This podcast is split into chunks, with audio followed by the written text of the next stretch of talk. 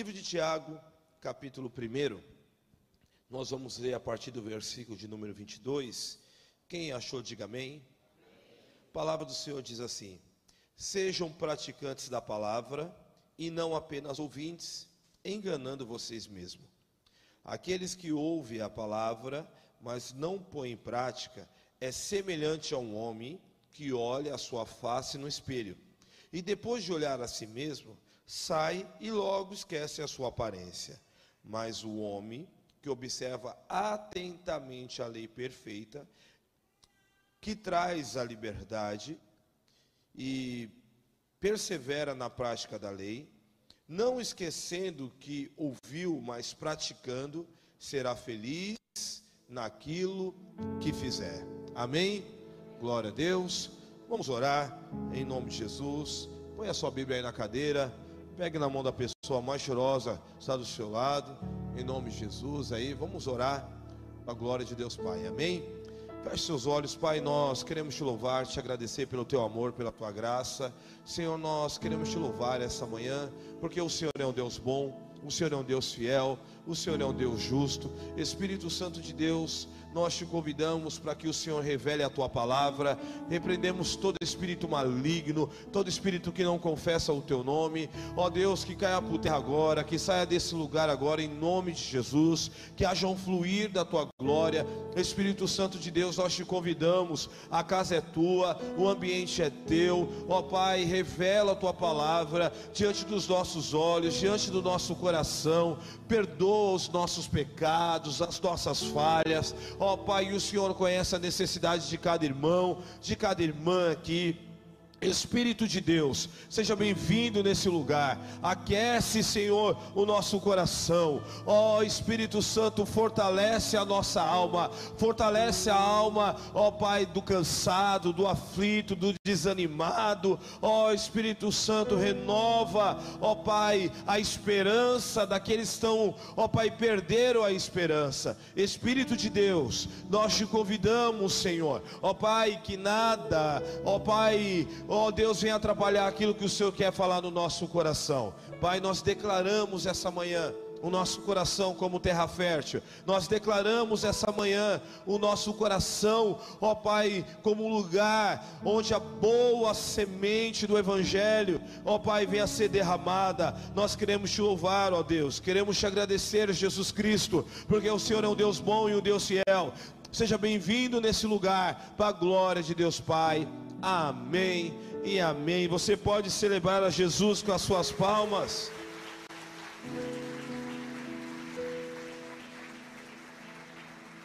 Aleluia. Antes de você sentar, dá um abraço aí no seu irmão aí. Glória a Deus. Aleluia. Se você não sabe o nome dele aí, pergunte o nome dele, em nome de Jesus Cristo. Amém. Glória a Deus. Queridos, eu gostaria de essa manhã compartilhar uma palavra com os irmãos, uma palavra que Deus tem falado ao nosso coração.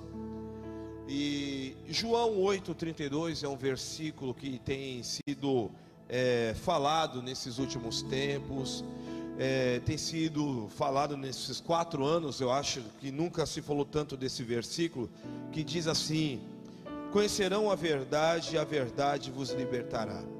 Mas uma das coisas que nós precisamos entender sobre essa verdade, que verdade é essa? É uma verdade bíblica, uma verdade da palavra de Deus. Palavras, a verdade ela sempre ela vai libertar. A palavra, a verdade ela sempre vai trazer cura. A verdade sempre vai trazer uma libertação.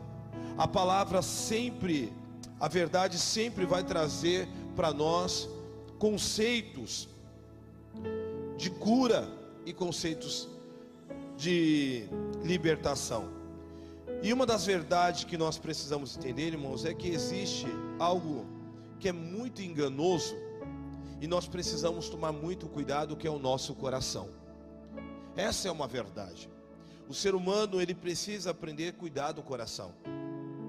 O coração do ser humano, ele é bastante enganoso e por isso nós não devemos confiar nele e nele nos seus desígnios. O nosso coração ele nos trai. O nosso coração ele nos engana. O nosso coração, ele é muito perigoso. E nós precisamos tomar muito cuidado com o nosso coração. É, a liderança dessa casa, eu sempre falo para eles, irmãos, guarde o coração. Porque se nós não aprendemos a guardar o nosso coração, nós vamos sofrer demais. O profeta Jeremias, ele diz algo muito libertador para nós, que é no capítulo 17, o versículo 9, que diz: O coração é mais enganoso que qualquer outra coisa. A sua doença é incurável. Quem é capaz de compreender? Jeremias, ele diz que o coração é mais enganoso que qualquer outra coisa. Não existe nada mais enganoso na vida de um ser humano do que o coração. Não existe nada mais enganoso na vida do ser humano do que esse ser chamado coração. O coração da Bíblia não tem a ver com um órgão, mas o coração, quando a Bíblia ela nos descreve, tem a ver com a intenção, tem a ver com os nossos pensamentos, tem a ver como nós conduzimos a nossa vida, tem a ver como nós enxergamos e trazemos uma métrica da vida. O coração a qual a Bíblia fala tem a ver com como nós conduzimos os nossos passos após passo, tem a ver com o nosso futuro, tem a ver como nós estamos vivendo.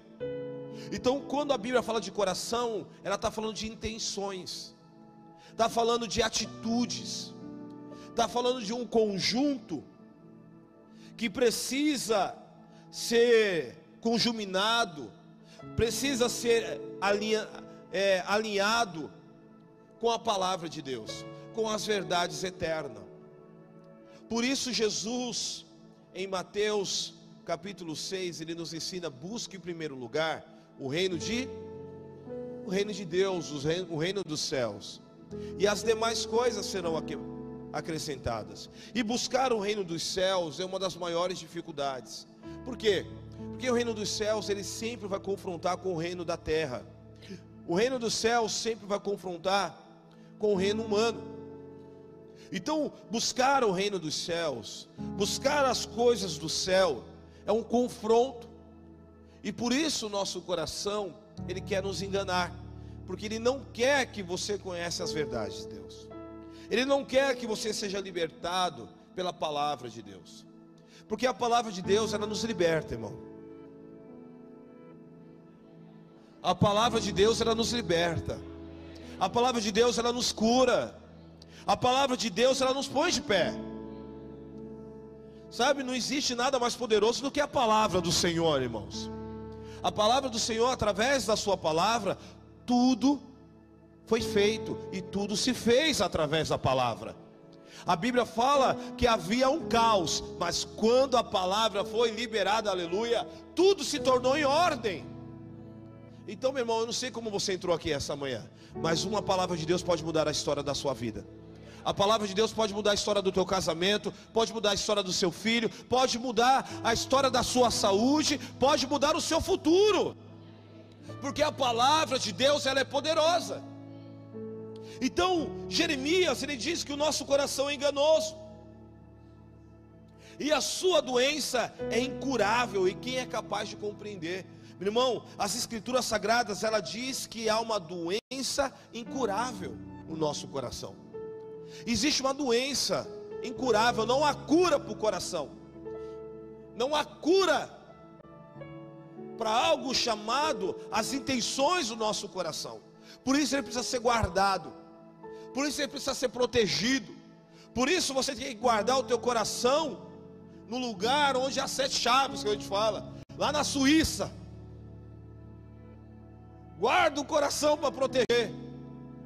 Proteja ele. Porque é uma doença incurável. E que doença incurável é essa, queridos? Que doença incurável é essa, amada igreja?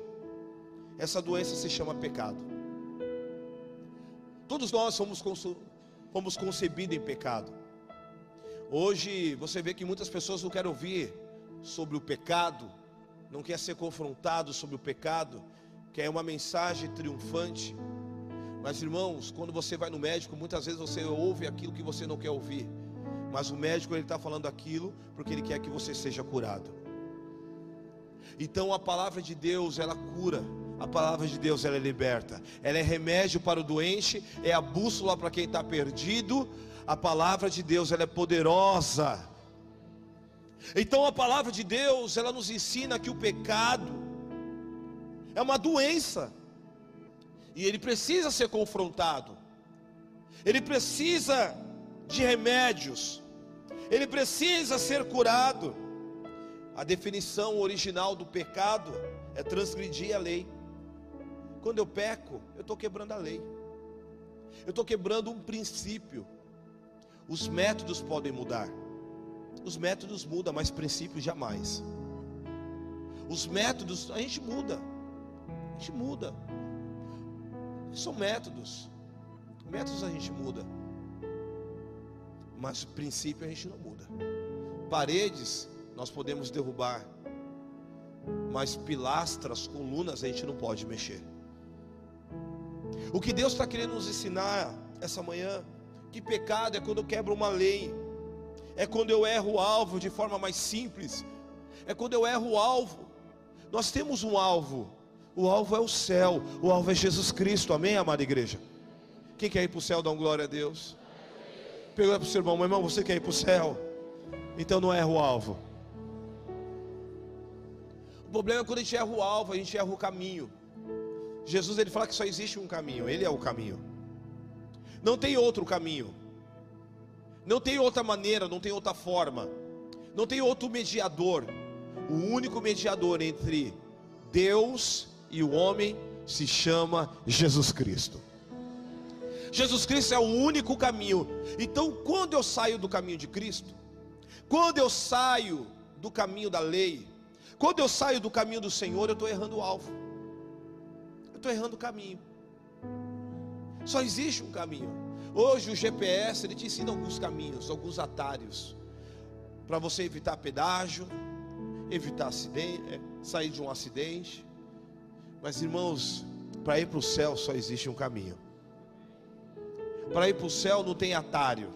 Para ir para o céu não tem mediador. Para ir para o céu só existe um caminho. Você pode ser rico, você pode ser pobre, você pode ser doente, você pode ser branco, você pode ser mais alvo do que a neve. Irmão, mas só existe um caminho. Porque para ir para o céu, a Bíblia fala que o Senhor não faz acepção de pessoa. Por isso lá no céu vai ter toda língua, toda raça, toda tribo. Meu irmão, no céu, meu irmão, na mesa de Jesus Cristo tem espaço para todo mundo. O ser humano que faz essa guerra de cor de pele, que faz, meu irmão, para Cristo, todos nós somos preciosos. Por isso a Bíblia fala que uma alma vale mais do que o mundo inteiro. Será que você pode dar uma olhada para a pessoa do lado e falar assim: meu irmão, você vale mais do que um barril de petróleo?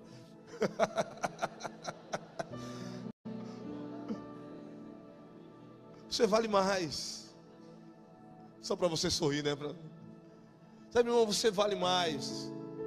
E às vezes a gente acha que não vale porque nós, alguma coisa saiu do controle da nossa vida, ou porque nós somos frustrados por alguma coisa. Irmãos, as frustrações elas vão vir, as dificuldades elas vão vir, as lutas vão vir, mas entenda uma coisa: Cristo morreu para você, e não, não existe algo mais precioso, algo mais precioso nessa terra do que o sangue de Jesus Cristo, porque é o único que nos purifica de todo o pecado. Então, o pecado é você errar o alvo, é você cometer atitudes má, cruel, cruéis, é trazer tristeza, são atitudes de tristeza. Quem tem o Espírito Santo aqui sabe o que eu estou falando. Quando a gente erra, quando a gente faz alguma coisa errada, meu irmão, vem uma tristeza no nosso coração. Porque o pecado ele gera tristeza. O pecado ele nos leva à morte. O pecado ele tem uma capacidade de nos matar. O pecado ele tem a capacidade, irmãos, de tirar a pureza do nosso coração. O pecado ele faz a gente morrer mesmo estando vivos. Olha que coisa louca. A gente morre mesmo estando vivos. Por isso a Bíblia fala que nós estávamos mortos nos nossos delitos e pecados, mas Jesus Cristo, Ele nos vivificou. Ele nos trouxe vida, meu irmão. O único que pode trazer vida para a sua vida é Jesus Cristo. Talvez você estou triste aqui essa manhã, não conheço a sua história. Alguns irmãos a gente conversa, alguns mandam mensagem, mas a gente não conhece verdadeiramente a história de muitos aqui. Talvez você estou triste, ou tenha passado uma temporada de tristeza, mas Jesus essa manhã quer restaurar você. Jesus, deixa a palavra de Deus entrar no teu coração e fazer guarita, fazer morada. É Ele que pode mudar a nossa história. Deus compara o pecado como uma doença tão grave que precisa de tratamentos diários, precisa de muitos cuidados e muitas atenções. Irmãos, a gente não pode brincar com o pecado. A gente não pode. O cristão que conhece a palavra de Jesus Cristo, que conhece essa doutrina, não brinque com o pecado. O pecado, ele, é, ele tem a capacidade de nos levar à morte. E quantas pessoas estão mortas, mesmo viva, o verdadeiro morto-vivo vem para o culto, vem para a igreja, tem uma Bíblia, mas não tem vida. Não tem mais vida. Não tem mais o prazer da vida. Não tem a vida do Espírito Santo. Meu irmão, o Espírito Santo em nós, ele nos gera, a Bíblia fala que é o dínamos, é um poder. Meu irmão, quem é cheio do poder, meu irmão, não consegue ficar parado. O Espírito Santo ele traz um fogo. Ontem eu fui no aniversário à noite e nós encontrei uma amiga, mais de 20 anos, nós temos amizade, fazia tempo que a gente não conversava. Ela falou assim: Pastor, eu fico vendo você nas redes sociais, eu quero fazer uma pergunta: como você aguenta? Eu fico acompanhando. Você vai aqui, vai ali, faz um casamento, faz um não sei o que, vai vai, vai viaja, volta aí, não sei o que. Toda hora eu vejo você pregando, toda hora você fala assim. Quando eu era do mundo, eu ficava quatro dias no carnaval. Nem ia para casa. Minha mãe está aqui, ó. Eu ia para os baile funk, saía quinta-feira, voltava domingo para casa. E não via minha mãe. Agora eu conheci a verdade. Jesus me alcançou, irmão. E tudo que eu fizer para Ele ainda se torna inútil. Porque a Bíblia fala assim: depois que você fazer tudo, tudo, considere-se um servo inútil. Nada é por mim, tudo é dele, tudo é para ele, e para ele são todas as coisas. Louvado seja o nome do Senhor.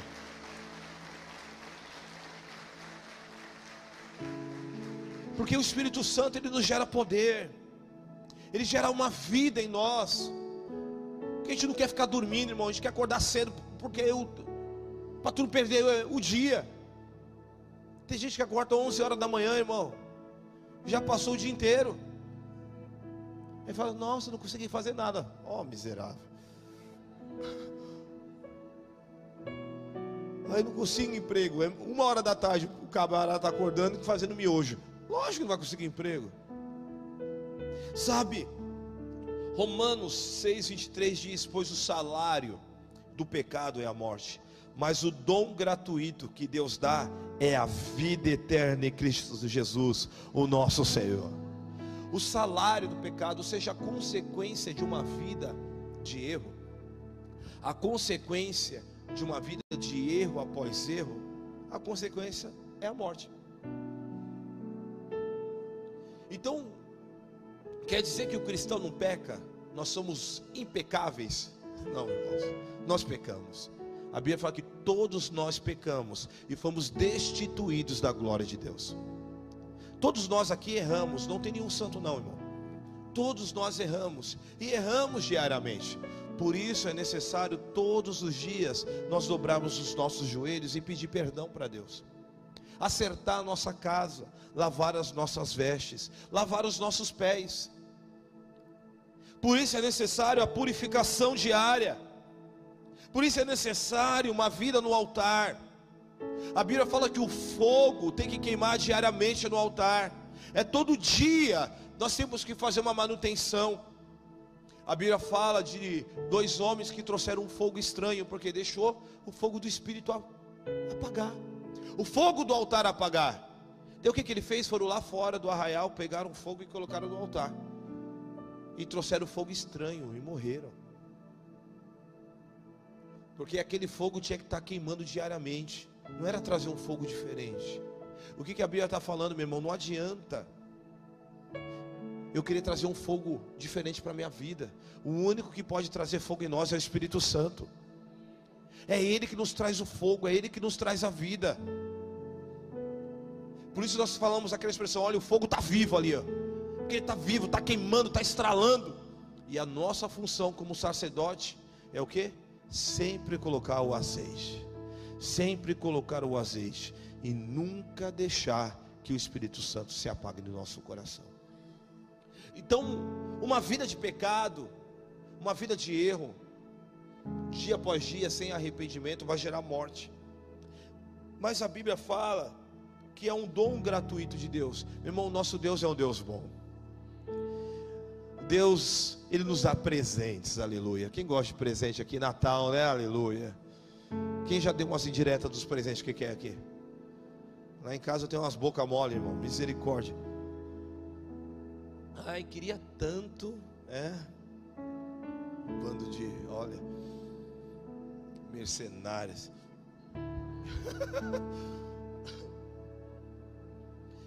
e Deus fala que é um dom gratuito, é um presente, é a vida eterna. Deus te dá um presente, meu irmão. Deus deu um presente para a humanidade que é a vida eterna em Cristo Jesus. Martinho Lutero, ele diz algo muito interessante pai da reforma, ele diz que todo pecado é um tipo de mentira. Isso é uma verdade. Todo pecado é um tipo de mentira. Sabe por quê? Porque o pecado, ele faz nós acharmos que não há gravidade nos erros que cometemos. Você já viu uma, uma, alguém que está vivendo uma vida de errado? Errada? Não tem. Não, não é bem por aí não. Tá, não, não. Não, na hora que eu quiser parar de beber, eu paro. Quem já ouviu isso aqui? E é um alcoólatra até hoje. Quando eu quiser parar de usar droga, eu paro. Quem foi viciado em droga sabe o que eu estou falando. Porque você se torna escravo. A Bíblia fala que o pecado, uma vez cometido, você se torna escravo do pecado. E quem é escravo não se liberta. Quem é escravo não se liberta sozinho. Você pode se tornar um fugitivo, mas você é escravo. Até que alguém chegue e liberta você. Até que alguém compre você. Por isso você foi comprado pelo alto preço. É pelo sangue de Jesus. É Ele. Por isso ela conheceis a verdade. Quem é a verdade é Cristo. Se a gente conhece Ele, Ele nos liberta do nosso pecado. Então, você pode fugir por um tempo, mas se Cristo não te libertar, você vai voltar. Por isso você vê, pô, essa pessoa era liberta tantos anos das drogas, voltou para as drogas, estava fugindo somente. Ah, foi uma recaída, não, porque quando Cristo liberta, liberta. Por isso a Bíblia fala: aquele que rouba, não rouba mais. Aquele que mentia não mente mais. Aquele que adulterava não adultera mais, porque quando Cristo ele entra, ele muda a história. Você agora em Cristo, você é uma nova criatura. As coisas velhas se passam. Você toma um reset. Aleluia. Ele faz tudo novo. E a pessoa fala: "Rapaz, mas você não era assim, você não era Marcela. Não conheço, mas está diferente porque não tem a ver com a aparência, porque o homem vê o exterior, mas Deus vê o coração. Daí, quando Cristo ele entra, aquilo que está aqui dentro começa a sair para fora. Mas a pessoa olha e fala assim, mas é, é, é Yasmin, é ela, eu tenho certeza, mas está diferente. Era o Márcio, eu conheci esse Márcio aí, mas está diferente era o Rafa, mas, rapaz, mas tá diferente. Porque quando Cristo entra, ele muda a história. Porque agora aquilo que está lá dentro é muito mais precioso do que é a casca. Porque aquilo que está dentro, por isso nós somos vasos de barro, com um tesouro tão poderoso dentro de nós. Que tesouro é esse? Pergunta para o seu irmão: sabe que tesouro é esse? É Jesus Cristo.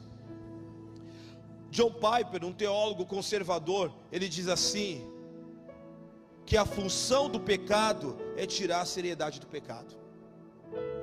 Que frase é essa, irmão? A função do pecado é tirar a seriedade do pecado. É muito forte isso. A função do pecado, ele quer tirar a seriedade. Aquele que rouba, ele fala assim: não, não, ele só roubou porque estava com fome. Não roubou. Aí ele matou. Não, irmão. A função do pecado é querer tirar a seriedade das coisas. Aquele que adulterou, traiu a mulher. Ah, não, eu traí minha mulher é porque ela não sabia fazer feijão com linguiça. Não. Pecado é pecado. Parece engraçado isso, irmão, mas como pastor a gente escuta tanta coisa. A gente escuta tanta coisa. Fala, não, pastor, ela não sabe lavar roupa. Não dá para ficar com uma mulher dessa. falei, é um miserável.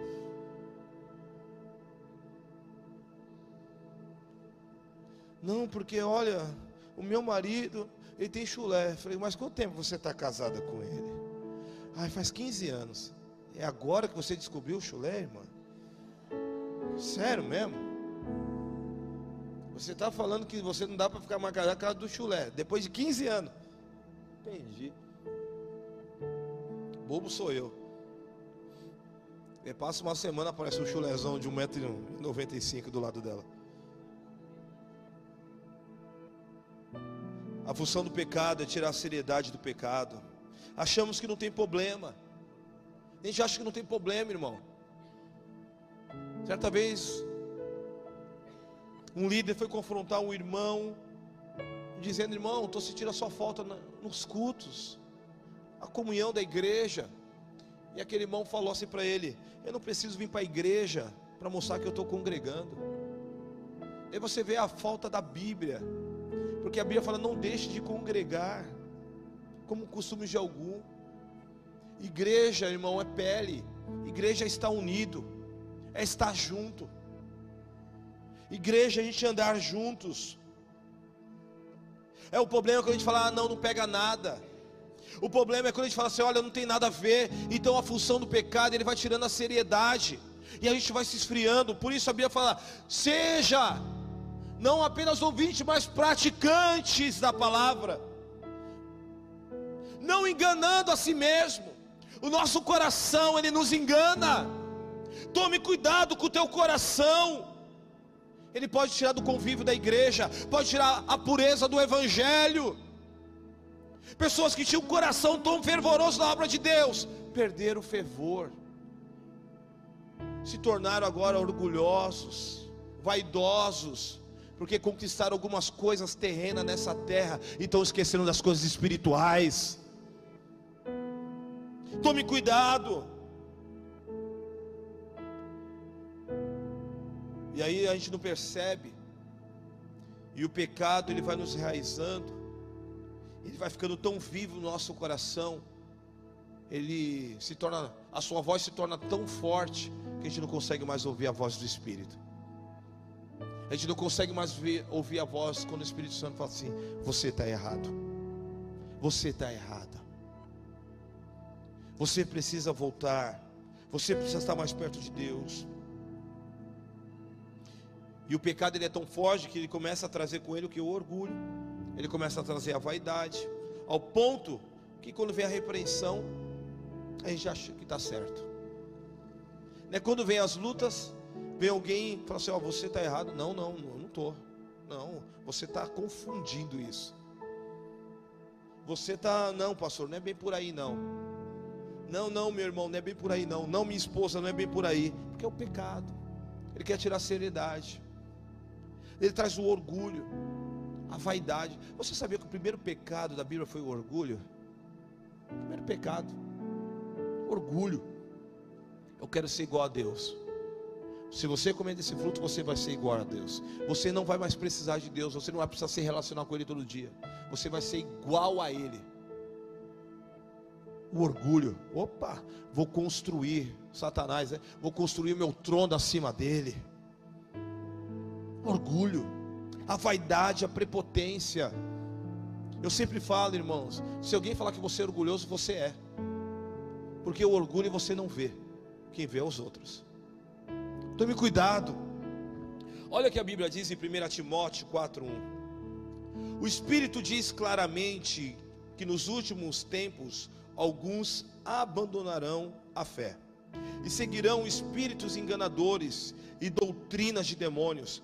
Tais ensinamentos vêm de homens hipócritas e mentirosos que têm a consciência cauterizada. Misericórdia, hein?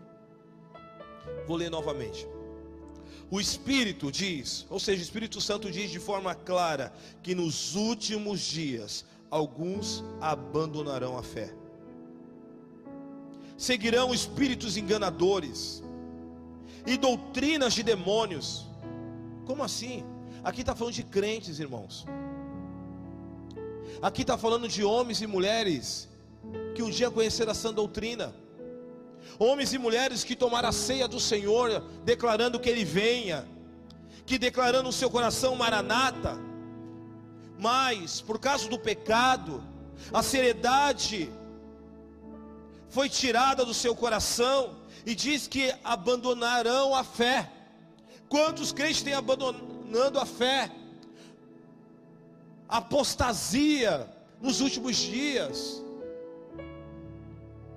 seguirão doutrinas de demônios, espíritos enganadores, as pessoas sendo enganadas, as pessoas achando que vão para o céu comprando uma fronha ungida, comprando um saco de sal que foi ungido no Monte Sinai, comprando uma vassoura para varrer o pecado. Não! Você só vai para o céu quando você reconhecer Jesus Cristo como Senhor, se render diante dEle, pedir perdão pelos seus pecados, pelas suas falhas. Sabe, está faltando alguns dias para o final desse ano. E eu pergunto para você, meu irmão: deixe o Espírito Santo falar do seu coração. E aí, você vê Quantos crentes abandonando o pecado? Não, não abandonando o pecado, sendo levado, e diz que tais ensinamentos vêm de homens hipócritas. Tais ensinamentos, olha isso, irmão, de homens hipócritas e mentirosos que têm a sua consciência cauterizada. Meu irmão, quer algo mais escatológico do que isso? Quer algo mais verdadeiro do que nós estamos vivendo nos dias de hoje? Homens que foram usados no passado, com a mente cauterizada pelo pecado, têm ensinado doutrinas de demônios, levando muitos para o inferno. Homens que estão ensinando que a Bíblia precisa ser atualizada. Billy Graham, irmãos, morreu com quase 100 anos. Ele diz que a Bíblia é mais atualizada do que o jornal de amanhã. Meu irmão, a palavra de Deus ela é viva. Ela não precisa de atualização. Quem precisa de atualização somos nós. De hoje você vê homens com a mente cauterizada, apoiando o sexo ilícito, apoiando o sexo entre homem com homem, mulher com mulher. Homens que foram homens que foram usados por Deus, mas com a mente cauterizada, com a hipocrisia, porque quer mostrar uma máscara e não quer viver a doutrina. Meu irmão, a palavra de Deus, ela precisa ser vivida na íntegra. A Bíblia fala, não é para colocar nem ai daquele que põe um tio ou um ponto na palavra do Senhor. A palavra de Deus ela é poderosa. Quem vive uma vida de pecado todas as vezes, quando for confrontado, sempre vai vir com argumentos. Quem viu uma vida, sempre tem argumento, já viu? A história diz isso. Adão pecou, Daí vem o Senhor. Adão, onde você está? Ah, estou escondido. Por que estou escondido? Porque eu estou nu. Por que tu está nu? Porque é a mulher que tu me deixa. Camarada não assume, eu errei. Saul era rei. Saul era rei, não era sacerdote. Não podia sacrificar. Quando ele sacrifica, o profeta chega na hora, o sacerdote chega na hora, o juiz. Meu Deus do céu, se lascou, né, mano? Porque Samuel era juiz, profeta e sacerdote, era um que combo. Rapaz, o cara já deu a sentença, já julgou, já fatiou, passou, irmão. Ele falou assim: ó, o que é mais importante para você? A obediência ou a gordura? Que é mais importante do que obedecer do que sacrificar? A obediência, irmãos, é mais importante do que tudo. O vocabulário do crente, irmãos, não é ABCD, é obedecer. Fala para o seu irmão, tem que obedecer. Fala para ele aí. Devia usar argumento. Porque, meu irmão, você já viu quem quer viver uma vida de pecado, sempre arruma argumento. Ah, eu fiz isso porque foi a mulher que tu me deste. Eu fiz isso é porque não sei o que. Eu fiz isso, ó, a minha atitude foi essa. Não, assume, eu errei. Foi eu. Foi assim que Davi fez.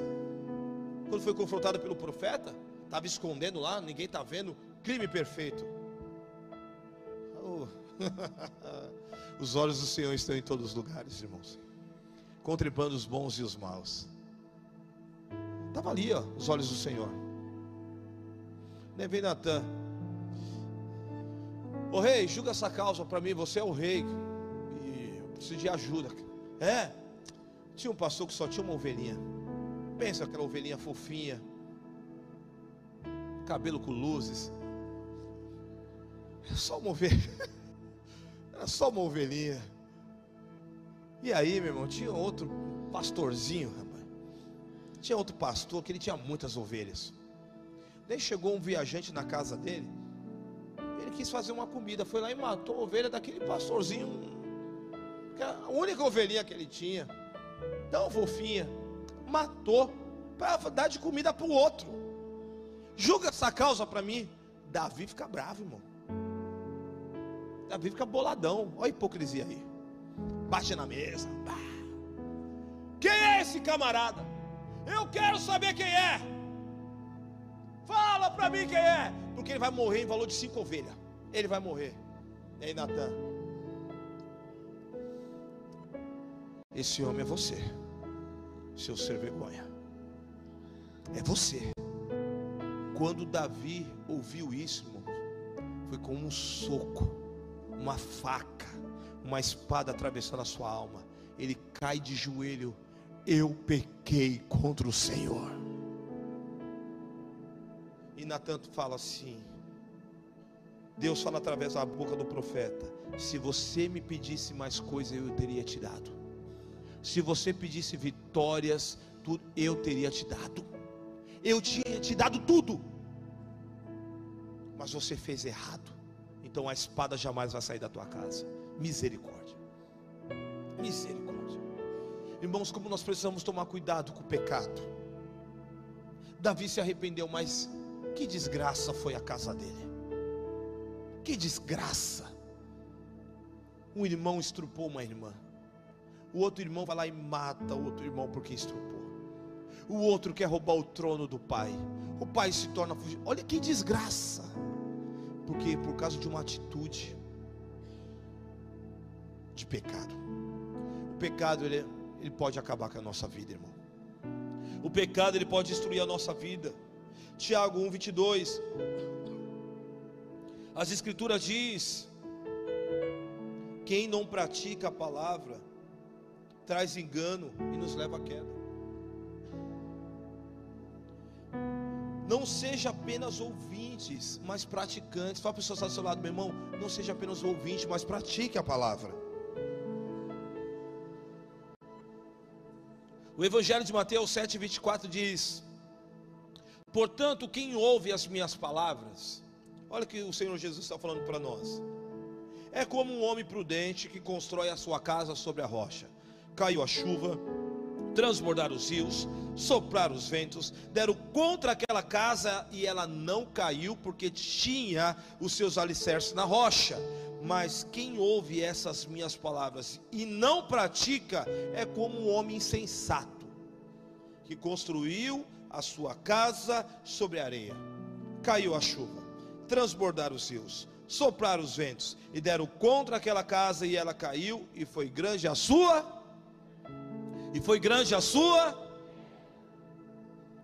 Olha que Jesus fala que esses dois homens tiveram a mesma intenção: construir uma casa. Um construiu na areia, outro construiu na rocha. Quantos cristãos é assim?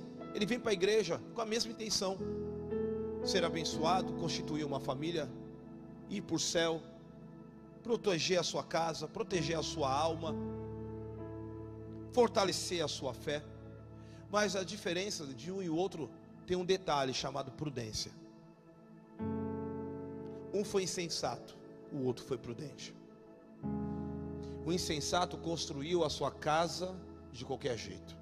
O prudente construiu a sua casa na rocha.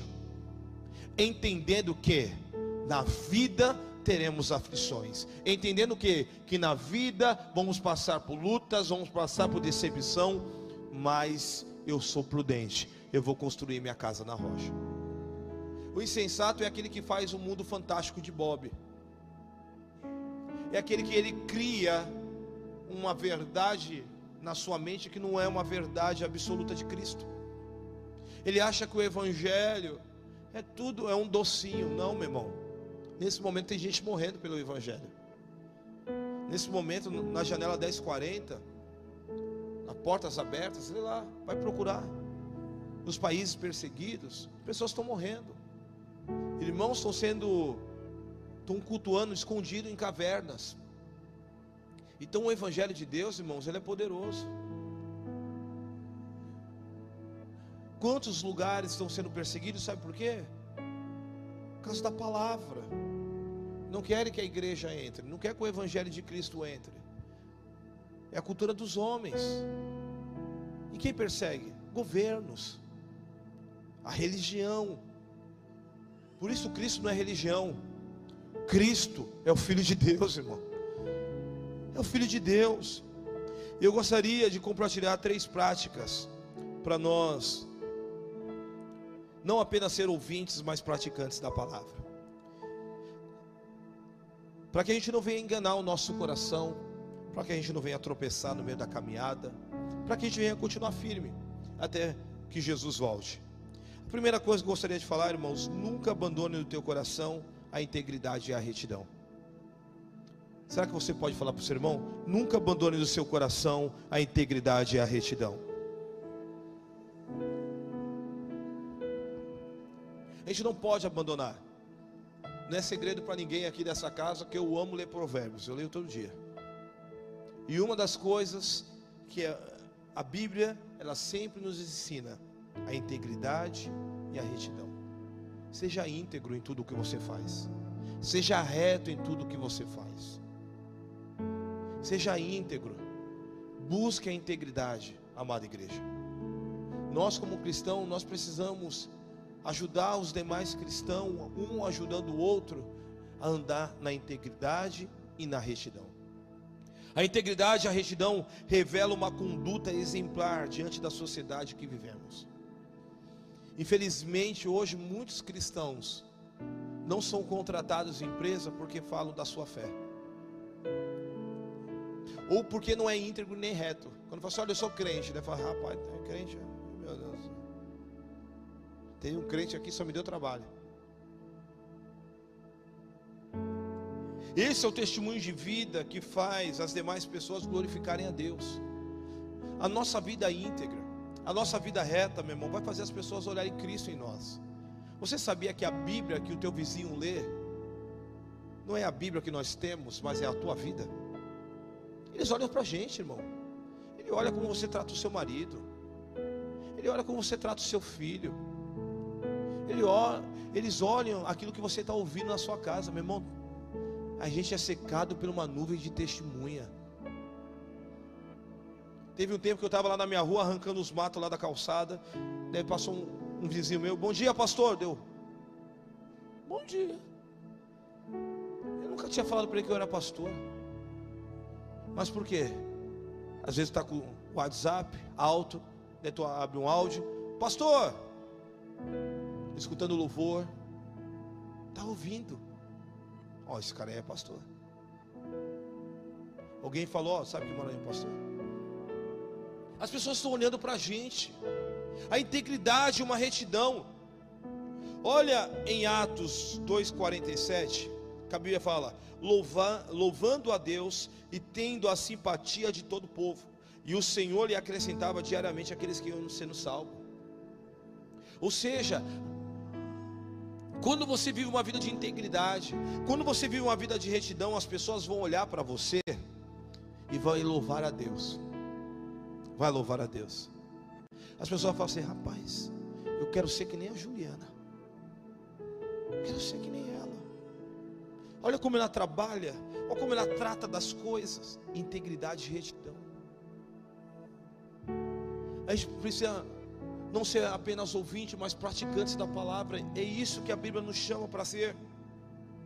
Quem anda com integridade, anda com segurança, mas quem segue as veredas tortuosas será descoberto. Provérbios 10, 9. Quem anda com integridade, anda com segurança. Quantos querem andar com segurança aqui, meu irmão? Anda com integridade.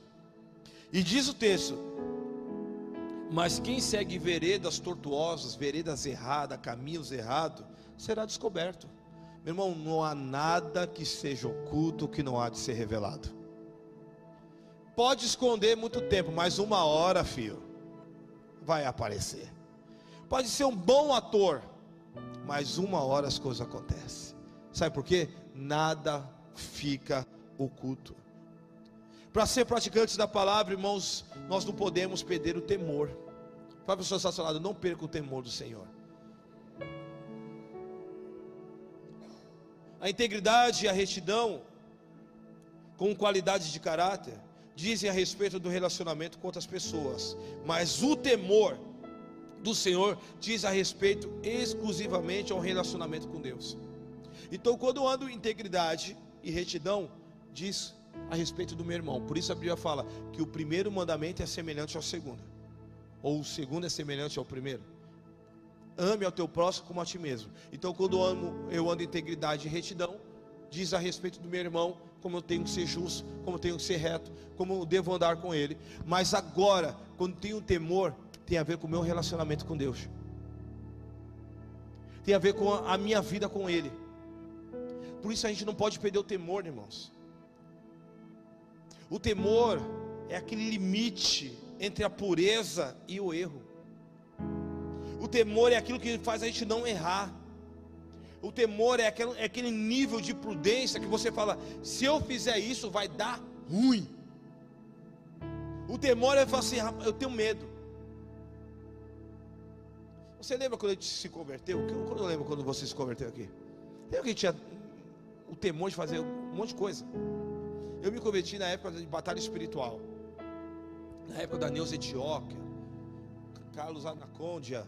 É, é um nível de batalha espiritual que era loucura. A gente via demônio em tudo, irmão. Minha mãe, então, eu entrava em casa, ela vinha com aqueles olhos verdes e ficava olhando para minhas camisas assim. Ó, isso aqui, ó. Eu falei, mãe, para! Para com isso. Lembra disso? Eu lembro uma vez que a gente andava na rua. Daí um irmão falou assim: ó, quando você estiver andando na rua, de mão dada com a sua, com a sua namorada, você vê um, um negócio lá demoníaco e você repreender, está amarrado em nome de Jesus, mas tem que tirar a mão, senão o demônio vem amarrar na mão. Irmão de andava eu a Raquel na rua, está amarrado em nome de Jesus? Está amarrado em nome de Jesus? Ah, umas loucuras. Era umas loucuras. Eu, eu entendo que eram umas loucuras. Mas isso gerava o que? Temor. Isso, isso gerava temor. Isso gerava medo. Isso gerava, isso gerava medo. A gente tinha temor porque a gente não queria desagradar a Deus. A gente não queria desagradar o Senhor. A gente não queria desagradar aquilo que era mais precioso daquilo que nós encontramos. A gente não queria. Então o que, a gente fazia? Tinha medo. É aquele medo. Falava, meu Deus do céu, não vou fazer isso errado.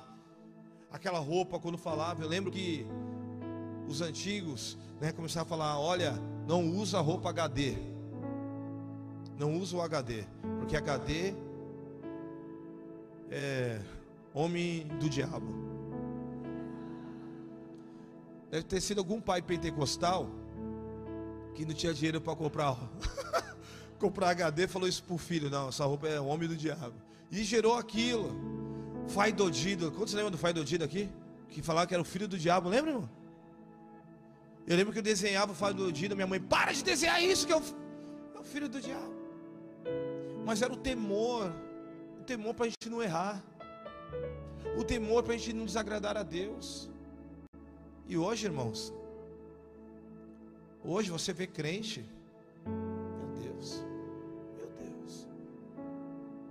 sem temor nenhum. Sem temor nenhum. A gente quebrava um monte de CD do mundo para não agradar a Deus, para não desagradar a Deus. Hoje, hoje você vê crente escutando Zeca Pagodinho lá. Que a música fala de Oxum, que a música fala de tantas outras coisas, e está escutando. Não, não pega nada pega nada. Meu irmão, já pegou. Perdeu o temor, perdeu tudo. Perdeu o temor, perdeu tudo. Tome cuidado. Salmo 111, verso 10 diz: O temor do Senhor é o princípio da sabedoria, e todos os que cumprem os seus preceitos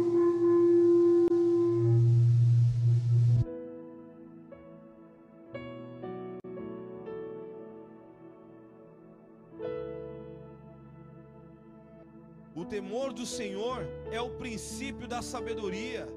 Todos que cumprem os seus preceitos revela bom senso, ele será louvado para sempre. Olha só, o temor do Senhor é o princípio da sabedoria. Vamos sensacional, meu irmão, você quer ser sábio? Mas fala assim para meu irmão, quer ser sábio? Então tema Deus é o princípio da sabedoria. Todos que cumprem os seus preceitos revela bom senso. Irmão, quem obedece revela bom senso. Quem obedece à lei de Deus revela bom senso. Quem revela a lei do Senhor revela bom senso. E esse será louvado para sempre. Louvado seja o nome do Senhor. A pessoa vai olhar e assim: olha, foi um homem de Deus. Billy Graham, irmão, morreu. Até hoje a pessoa fala de Billy Graham. Que eram pessoas que andavam debaixo de um preceito da palavra do Senhor. Daí você vê Billy Graham, você vê Martinho Lutero, você vê John Wesley, você vê Tito Coa, Charles Spurgeon, Jerônimo Savonarola, homens que marcaram a sua história, homens que foram considerados heróis da fé da sua geração. E eu pergunto para você, eu, eu pergunto para nós, amada igreja: será que nós estamos vivendo nesse temor do Senhor? Nessa retidão do Senhor? Tudo o que a pessoa deve se, se agradar é de Deus. Tudo que nós temos é nele. Então se agrada no Senhor. Se alegre no Senhor. Sabe, não pare de agradar a Deus. Temor é agradar a Deus, irmãos. Temor é agradar a Deus. Eu não quero errar. Eu não quero errar. As minhas orações nos dias de hoje. É antigamente eu orava por tanta coisa, irmãos. Hoje eu oro, Senhor, não deixa eu errar. Me ajuda. Senhor, não deixa eu errar, não deixa eu envergonhar o teu nome. Não deixa eu envergonhar o Evangelho. Não deixa que eu venha fazer alguém tropeçar. As pessoas olham para você. Por isso a Bíblia fala que muito é dado, muito é cobrado. Você recebeu algo muito precioso, e por isso você vai ser cobrado por isso, que é o Espírito Santo de Deus. Então tome cuidado. Todas as qualidades de uma pessoa cristã está dentro, ou seja, aqui dentro. É o temor do Senhor, e o temor não é medo. A gente faz com medo, né? Quando eu estava amarrado, eu tinha medo, porque já pensou do diabo, um demônio pega na minha mão lá? Quem quer andar de mão dada com o capeta? Ninguém quer, irmão. Tu é doido, né? Mas eu tinha medo. Mas o temor, eu já faço, Deus. Isso é sabedoria, prudência. Eu não quero errar, Senhor.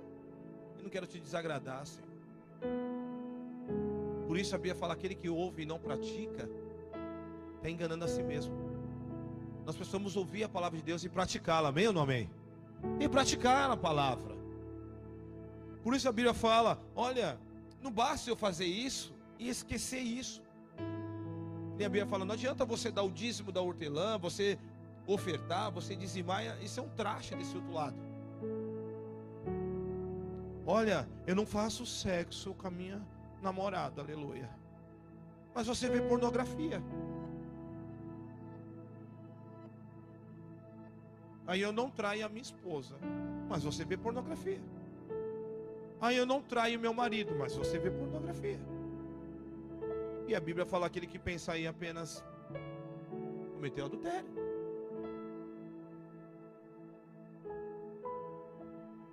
Olha, eu não gosto de fofoca, mas gosto de ouvir uma fofoquinha. Você é um fofoqueiro. Aí eu não gosto, eu não falo de ninguém, mas goia. Quando fala um negocinho, olha. No serviço, quando vê alguém falando assim, já vem. Ele foi? Eu sei alguma coisa? Não, não falei para ninguém, mas sabe de tudo. Tem um amigo nosso aí, não posso falar o nome. A gente vai estar tá conversando, às vezes, numa reunião. Ah, não sei o quê. Ah, falando de tal, dente. Já sabe disso. Ah, não sei o quê. Ele até brigou, ó, pergunta pro cara que sabe de tudo. Mas fala assim, não, eu não sou fofoqueiro. Mas rapaz, mas sabe de tudo. Sabe um. Olha. Deixa eu ficar aqui, vai complicar. O temor do Senhor significa que nós precisamos de um respeito profundo com, com o Senhor e com toda a Sua palavra. E quando isso acontece no nosso coração, as pessoas que estão perto de nós, elas vão ver isso. Quando a gente tem um temor do Senhor, vem uma unção de relacionamento. Quando eu temo a Deus, irmãos, é porque eu quero me relacionar com Ele. Quero estar mais perto dEle. Eu não quero perder a Sua presença. Eu não quero perder a Sua presença. Por isso, para alguns é tão difícil sentir a presença de Deus, porque está tão longe. Não tem relacionamento. É como um marido e uma mulher fica uma semana toda sem ver, chega no final de semana quer namorar, sendo que ninguém trocou uma mensagem, ninguém falou que te ama. É relacionamento. Eclesiastes 12, 13 diz: Agora que já ouviu de tudo, aqui está a conclusão. Tema a Deus, obedeça os seus mandamentos, porque isso é essencial para o homem. Salomão, no finalzinho da vida, irmão, ele falou assim: Ó, já ouviu de tudo? Já, ó, já ouviu um monte de gente. Mas essa é a conclusão. Tema Deus, obedeça os seus mandamentos, porque isso é essencial para o homem. Acabou. Pode ouvir o que for. Pode ouvir um monte de os dez tópicos aqui. Mas se não temer a Deus, não obedecer os seus mandamentos, acabou. E para terminar, para sermos praticantes da palavra, é desviando do mal. Fala para o seu lado, meu irmão, desvie do mal, por favor. Mas fala que nem profeta assim, para meu irmão, desvia do mal, por favor, vai. A integridade, a retidão tem a ver a respeito com os nossos irmãos. O temor tem a ver com o caráter. e o relacionamento com Deus, mas agora desviar do mal tem a ver, irmãos, com inteligência.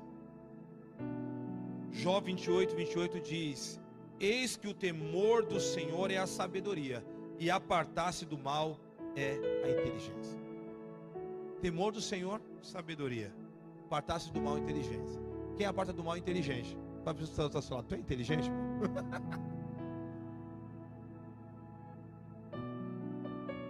Desviar do mal é a qualidade de caráter que diz a respeito exclusivamente de uma pessoa.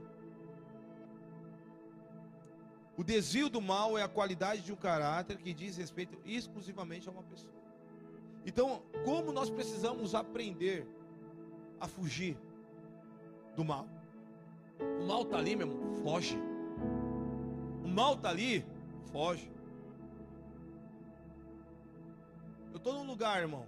Quando começa assim, tá tudo tranquilo. Quando começa a mudar o ambiente, já falo para minha esposa.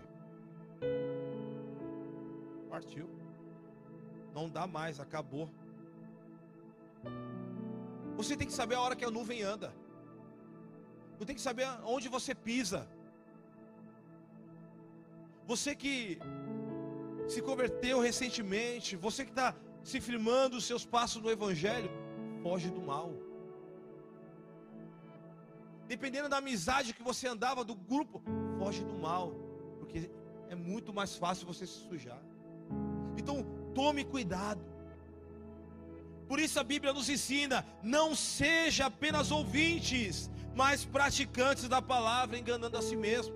Tem muito crente sendo enganado por si mesmo, então guarda o teu coração, guarda a sua vida, e aquele que ouve e põe em prática é como um homem que atende a lei perfeita de Deus. Ele traz a liberdade, ele persevera na prática da lei, não esquecendo daquilo que ouviu, praticando e será feliz naquilo que fizer. Quantos querem ser felizes aqui? Quantos querem o favor de Deus sobre a sua casa, sobre a sua família? Então, meu irmão, por favor, pratique a palavra de Deus. Nós precisamos praticar a palavra do Senhor. É no temor do Senhor. É no temor do Senhor. É na sabedoria. É fugindo do mal. Não tem como. Não tem outro caminho. Não tem outro outro modo de vivermos uma vida se não for na lei do Senhor, obedecendo a sua palavra. Amém. Que Deus nos abençoe. E Ele nos guarde, faça resplandecer o seu rosto sobre nós. Ele tenha misericórdia de nós, nos abençoe. Amém. Glória a Deus. Fique de pé.